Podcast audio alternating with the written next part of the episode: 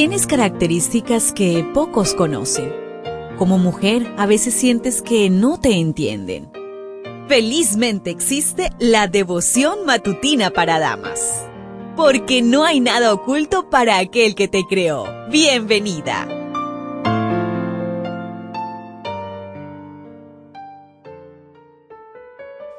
Sin duda alguna, el sábado es un día maravilloso y qué bendiciones encontrarnos nuevamente a través de este audio. Antes de que vayas a la iglesia, yo te invito para que realicemos el estudio de la matinal. Hoy trae por título El Benedictus, Lucas 1.74. Que, librados de nuestros enemigos, sin temor, los serviríamos. El canto de Elizabeth para anunciar el nacimiento de Jesús es la primera profecía del Nuevo Testamento. Dios rompió el silencio profético de 400 años con la voz de una mujer. La segunda voz profética es también de una mujer, el Magnificat, de María. El tercer canto profético del Nuevo Testamento fue pronunciado por Zacarías. La última vez que había hablado manifestó dudas, pero sus primeras palabras después de nueve meses sin voz fueron palabras de fe. ¿Cuánto beneficio espiritual hay en el silencio?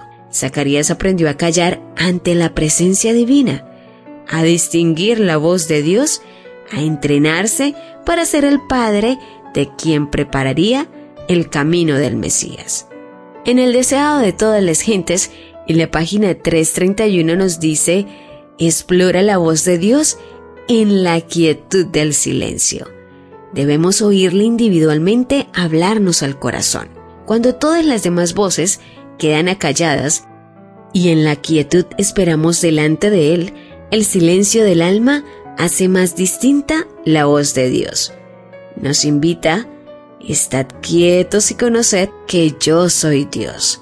Solamente Allí puede encontrarse verdadero descanso y esta es la preparación eficaz para todo trabajo que se haya de realizar para Dios.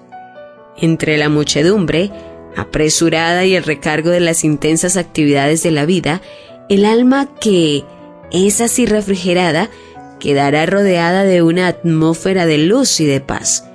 La vida respirará fragancia y revelará un poder divino que alcanzará a los corazones humanos. El canto de Zacarías es conocido como el Benedictus, la primera palabra del canto en latín, bendito al Señor Dios de Israel. Es un canto de alabanza al Dios de Israel por cumplir la promesa del Mesías Redentor. El Antiguo Testamento, entero, se cumplía en aquel momento. Su hijo Juan prepararía el camino al Salvador en aquel canto profético, este humilde anciano resumió los cientos de años de la soberanía de Dios en la historia de Israel, comenzando desde Abraham y llegando hasta la eternidad. Con tono sacerdotal, Zacarías dividió el canto en dos secciones.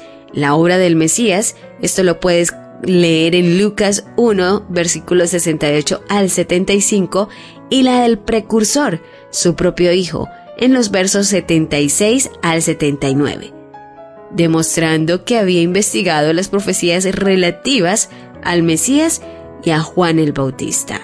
El Mesías, Señor Dios de Israel, vendría para redimir y merecía todo temor reverente. Israel había vivido durante muchos siglos bajo conquistadores paganos y crueles que los obligaban a obedecer el Mesías traería a todos hacia Él y su amor subyugaría e invitaría a reverenciarlo. Hoy es un buen día para bendecir. ¿Lo ves? ¿Te das cuenta? Tu creador tiene el manual perfecto de tu estructura femenina. La devoción matutina para damas vuelve mañana. Gracias a Canaan Seventh Day Adventist Church and DR Ministries.